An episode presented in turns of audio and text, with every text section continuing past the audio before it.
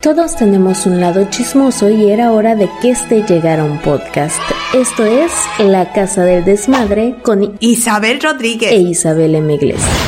Hola a todos mis desmadrosos, los saluda su amiga María Isabel desde esta, La Casa del Desmadre acompañada como siempre aquí por mi hija. Hola amigos, soy Isabel Migles. El día de hoy, ¿de qué nos vas a hablar? Y digo, nos vas porque ella va a contar toda la historia. Yo no sé ni de qué va a hablar el día de hoy. No, hoy te quiero contar a ti por primera vez esta historia y a todos los que me oyen y los que me ven. Es una historia triste, a la vez bonita, a la vez este de miedo, algo de miedo. Todo tiene la historia que les voy a platicar y comienzo mi relato. Esto pasó. ¿Cómo se llama? Ay, sí, sí. La historia yo la titulé El cuarto negro. ¿Por qué? Porque todo va a pasar en un cuarto negro. ¿Y es de tristeza si es cuarto negro? De tristeza, de, ¿cómo se llama? Sobrenatural, de miedo. O sea, sí te espantas al entrar a un cuarto negro, pero tanto así. Mucho, sí, sí. Este relato comienza con una familia que se viene de un pueblo cercano a Zamora. Se vienen a probar suerte a ah. Zamora. Ajá. La familia del señor era muy grande. Y este, como en aquellos ayeres que eran las familias grandísimas y por lo tanto alquila una casa también muy grande en aquellos tiempos que existían grandísimas las casas. La casa empieza el señor a verla y le gusta pero le gusta más cuando descubre que en esa casa hay un cuarto que casi no le entra la luz, no tiene ventanas, la puerta está muy angosta. La cosa es que él viendo dijo, esto me gusta porque su trabajo de él era ser fotógrafo. Entonces, como en su pueblo ya, pues yo creo ya los había retratado todos los del pueblo, ya dijo, pues ya no. perros que estaban ahí. Sí, dijo, ya aquí no hay trabajo, entonces me voy y pruebo suerte en otro lado. Lo que más le encantó de la casa fue ese cuartito negro. Así lo, lo nombraban es cuarto oscuro porque luego internet nos lo va a dar. El cuarto oscuro. Ah, no, no le pasa nada. No, dependiendo de las palabras que ah, digas antes. Ah, bueno. Entonces era el cuartito negro. Entonces, el señor se instalaron. Eh, los niños estaban muy felices ahí por la casa tan bonita. Y el señor, pues pone su negocio de fotógrafo pero a la vez él sale por varios tiempos como lo, hacían, lo hacían en aquellos tiempos, que él se iba con sus burritas a otros poblados a buscar trabajo porque no podía estar ahí a ver a ver qué me cae aquí. Entonces se fue a, se iba por temporadas largas. Empezaba, a ver, ¿opina? ¿Cómo se iba por temporadas largas? O sea, llegaba a tu pueblito y te decía, oye, ¿puedo sacar una foto? Quiero una foto y tú decís, ay, sí, una aquí. Sí. Y luego... Déjame explicarte, mija. Es que tú no viviste en mis tiempos. No, yo ya voy con un celular a un kiosco de Kodak y ya me lo Ah, pues mira, en mis tiempos, cuando yo estaba chica, pasaban los fotógrafos así como todavía hay gente que vende casa por casa eh, cosas para el hogar o abón, todo eso. En mis tiempos pasaba un fotógrafo que no se me olvida, pasaba, llegaba a tu casa, visitaba casa por casa y decía, no gusta que le tome una fotografía, las hago en tanto, mire, de caritas, de cuerpo entero, ahí te ofrecía la foto. Y pues el que quería en aquellos tiempos, no había las fotos, ni tenía uno para cámara, ni nada. Entonces la gente me pasó a mí que mamá decía, ay, sáquenos unas fotos porque estábamos sentadas en la calle. Y así. Como la familia unida que son. No, sí. Y así en, en mi casa, que es la casa de ustedes, tenemos muchas fotos así. Era porque ya no. Bueno, ahorita eh, Entonces así sacaban fotos, te la, te fotografiaba el señor fotógrafo, se iba a tu a su casa y decía, se la traigo en ocho días. Eso era en mi casa.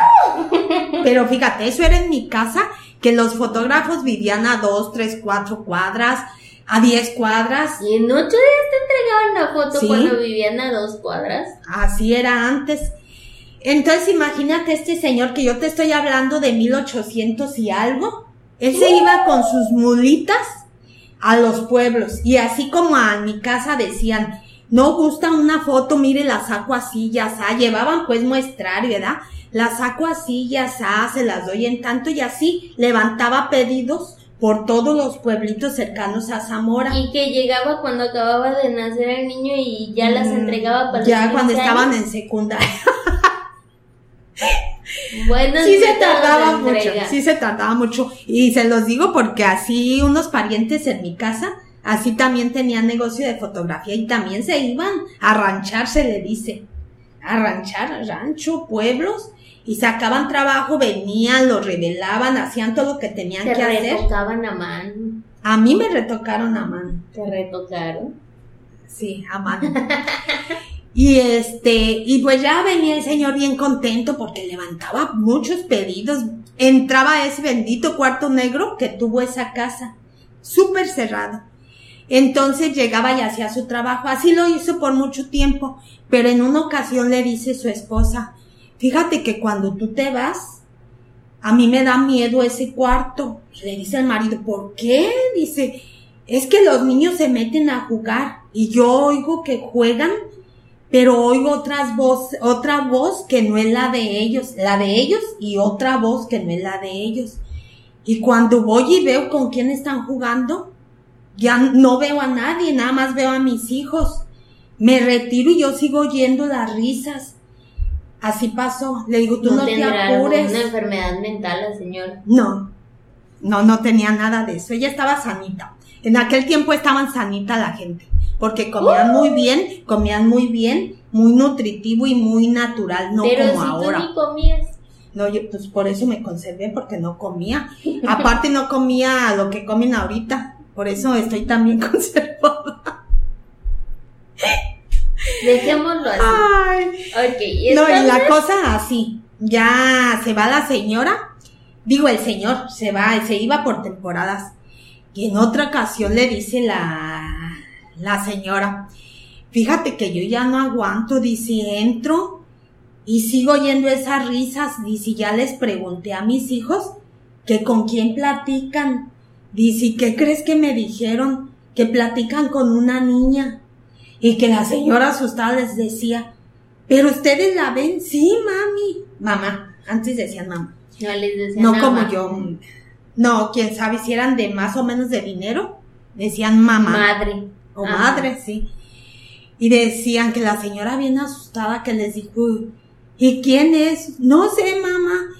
Dice, ella le platica, ella nos platica que cuando ella vivía con su mamá, ahí en esa casa, que su mamá un día la encerró porque llegaron unos señores y ella vio que eran señores malos, o sea, la niña le estaba platicando, dice, y mi mamá corrió y me encerró, o sea, en el cuarto negro, porque en el cuarto negro los niños jugaban porque había muchos como recovecos.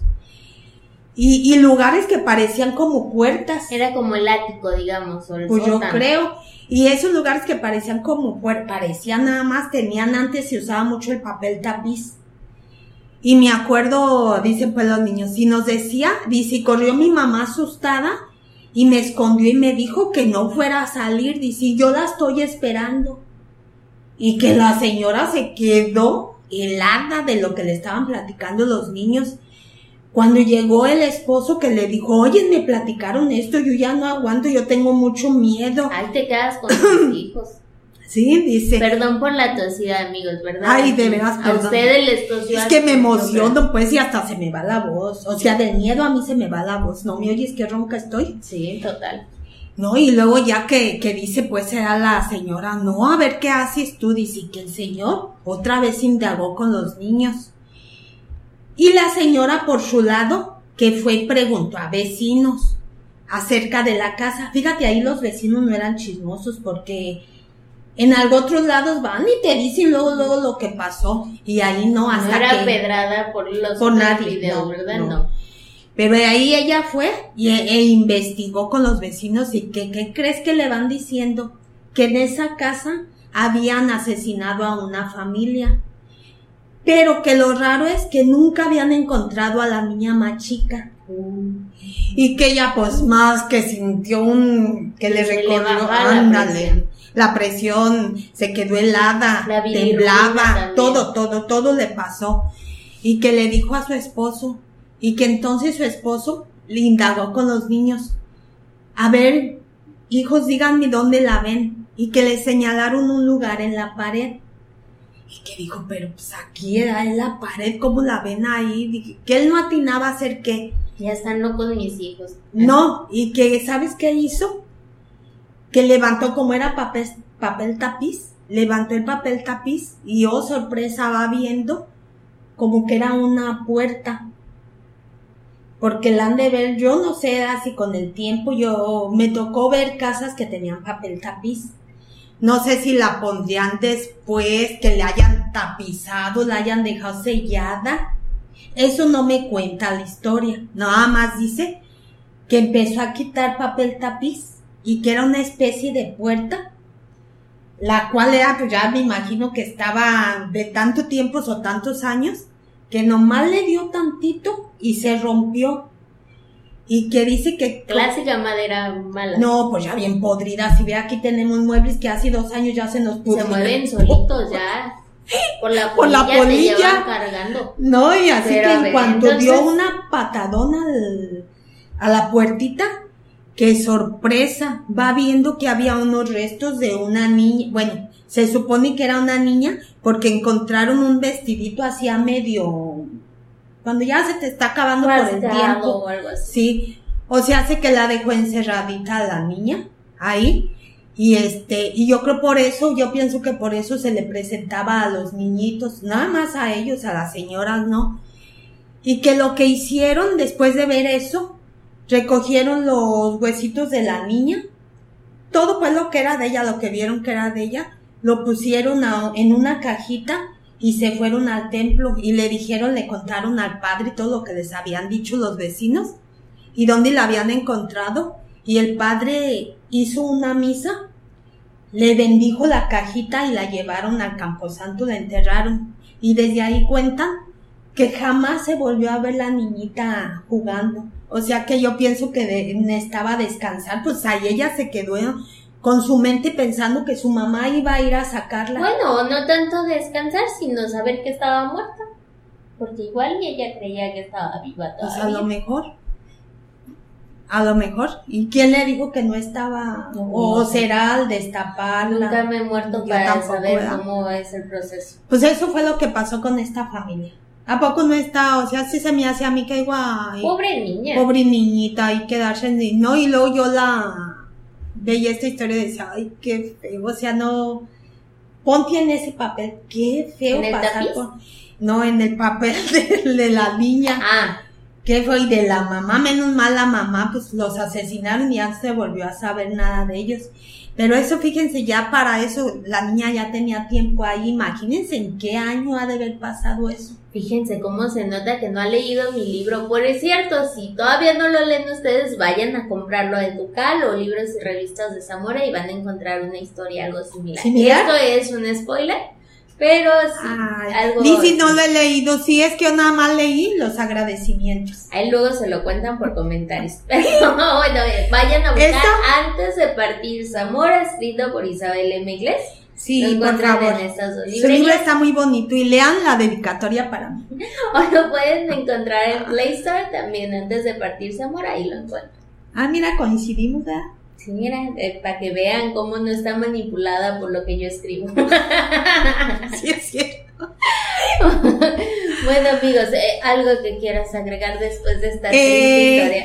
que se suscriban. Muy importante. Es gratis. Denle like o dislike. Comenten lo que quieran. Aceptamos todo lo que quieran decirnos. Todo, todo. O por teléfono, como lo han estado haciendo.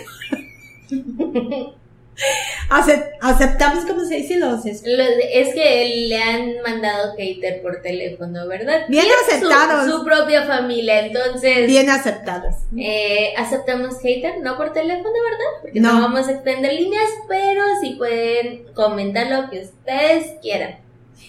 Y nos vemos hasta la próxima. Sí, el próximo jueves Sí. a las 6 de la tarde. Hasta, Hasta la la- próxima, amigos. Recuerden que cuando la fuerza mengua, Queda la lengua. Adiós. Adiós.